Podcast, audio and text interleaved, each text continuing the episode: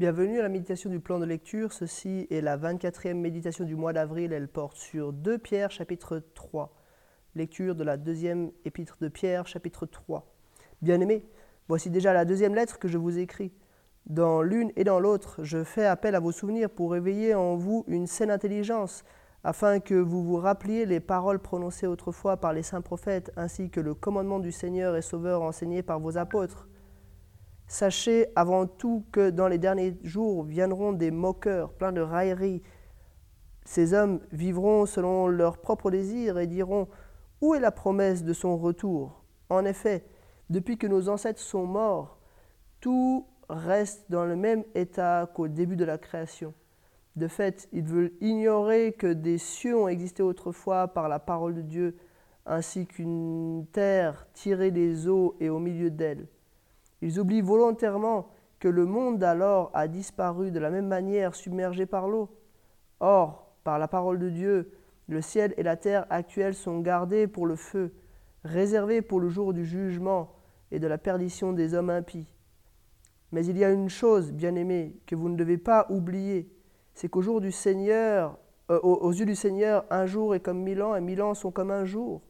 Le Seigneur ne tarde pas dans l'accomplissement de la promesse, comme certains le pensent. Au contraire, il fait preuve de patience envers nous, voulant qu'aucun ne périsse, mais que tous parviennent à la repentance. Le jour du Seigneur viendra comme un voleur dans la nuit. Ce jour-là, le ciel disparaîtra avec fracas. Les éléments embrasés se désagrégeront et la terre avec les œuvres qu'elle contient sera brûlée. Puisque tout notre monde doit être dissous, Combien votre conduite et votre piété doivent-elles être saintes? Attendez et hâtez la venue du jour de Dieu, jour où le ciel enflammé se désagrégera et où les éléments embrasés fondront. Mais nous attendons conformément à sa promesse un nouveau ciel et une nouvelle terre où la justice habitera. C'est pourquoi, bien-aimés, dans cette, dans cette attente, faites tous vos efforts pour qu'il vous trouve sans tache et irréprochable dans la paix Considérez bien que la patience de notre Seigneur est votre salut. Notre bien-aimé frère Paul vous l'a aussi écrit conformément à la sagesse qui lui a été donnée. C'est ce qu'il fait dans toutes les lettres où il parle de ces choses. Il s'y trouve certes des points difficiles à comprendre, et des personnes ignorantes et mal affermies en tordent le sens comme, le font, euh, comme elles le font des autres écritures, pour leur propre ruine. Bien-aimé, vous voilà affermis Averti, tenez-vous donc sur vos gardes, de peur qu'entraînés par l'égarement des impies, vous ne perdiez la ferme position qui est la vôtre, mais grandissez dans la grâce et dans la connaissance de notre Seigneur et Sauveur Jésus-Christ. À lui soit la gloire, maintenant et pour l'éternité. Amen. Jusqu'ici, la lecture de 2 Pierre chapitre 3. Dans ce chapitre, et je vais faire euh, de nouveau une seule remarque, hein, Pierre parle du retour du Seigneur et d'un problème en particulier, c'est le problème de, de, la lassitude qui peut s'installer déjà à son époque, voyant que le Seigneur ne revient pas. Et je pense que euh, encore bien plus nous qui vivons 2000 ans après, euh, ce, chapitre nous concerne hautement. on peut être tenté, et je pense que beaucoup en fait sont tentés de se dire, bon, Jésus revient pas, et puis bon, bah, on n'y pense plus trop, euh, on, se concentre sur, d'autres choses, même si peut-être on est chrétien, on, préfère euh, s'accrocher à d'autres éléments, euh, se, concentrer sur d'autres choses. Pourtant, ce sujet-là, ce thème-là, doit occuper une place centrale dans nos pensées. Jésus va revenir et ça change totalement notre perspective sur la vie, notre perspective sur ce que nous devons On ne doit pas oublier que Dieu est le créateur. Ça, c'est ce qu'il développe dans les premiers euh, versets, euh, surtout les, versets 5 à 7. Dieu a tout créé. Il a aussi envoyé le déluge.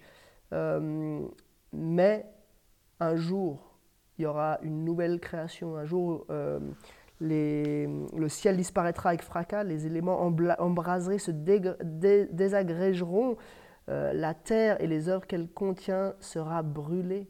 Tout sera nettoyé, euh, recréé, euh, exempt de péché. Pourquoi est-ce que le Seigneur attend Pierre répond de manière très euh, clair. Le Seigneur peut attendre. Pour lui, un jour est comme mille ans, et mille ans sont comme un jour. Mais pourquoi est-ce qu'il attend Pas parce qu'il tarde, mais parce qu'il fait preuve de patience envers nous, parce qu'il ne veut qu'aucun périsse, mais que tous parviennent à la repentance. Il y a encore des personnes qui doivent euh, se tourner vers Christ euh, dans notre monde et à cause de cela, Dieu est patient. Mais nous devons nous préparer. Euh, nous devons faire tous nos efforts pour être irréprochables dans la paix en attendant sa venue. On doit vivre vraiment cette attente. Ça doit être un, un moteur puissant de la vie chrétienne. Euh, on doit se souvenir encore et encore que le jugement aura lieu, le, le, nouveau ciel et la nouvelle terre où la justice habitera prendront racine et c'est là que nous vivrons pour l'éternité. Un petit, commentaire euh, finalement, euh, c'est intéressant de voir que Pierre cite Paul. c'est c'est un des rares euh, passages, enfin pas unique, mais de, citation d'un auteur du Nouveau Testament par un autre auteur du Nouveau Testament. Euh, ici, clairement, euh, Pierre mentionne les écrits de Paul et on voit qu'il leur accorde autorité, il accorde crédit, il les considère comme elles aussi inspirées, les lettres de Paul. On, le voit très bien hein, au verset 16 il dit les personnes ignorantes et mal affermies entordent le sens comme elles le font des autres écritures pour leur ruine. Donc, puisqu'il compare les écrits de Paul aux autres écritures, ça montre bel et bien que Pierre considère les écrits de Paul comme l'écriture, euh, comme ce qui est inspiré, comme des, écrits euh, dignes du Seigneur, donc des écrits euh, voilà, euh, inspiré et qui, qui mérite d'être lu par nous qui sommes chrétiens. Voilà quelques remarques sur 2 Pierre chapitre 3. On termine notre série du mois d'avril et je vous dis à dans quelques jours pour démarrer le mois de mai.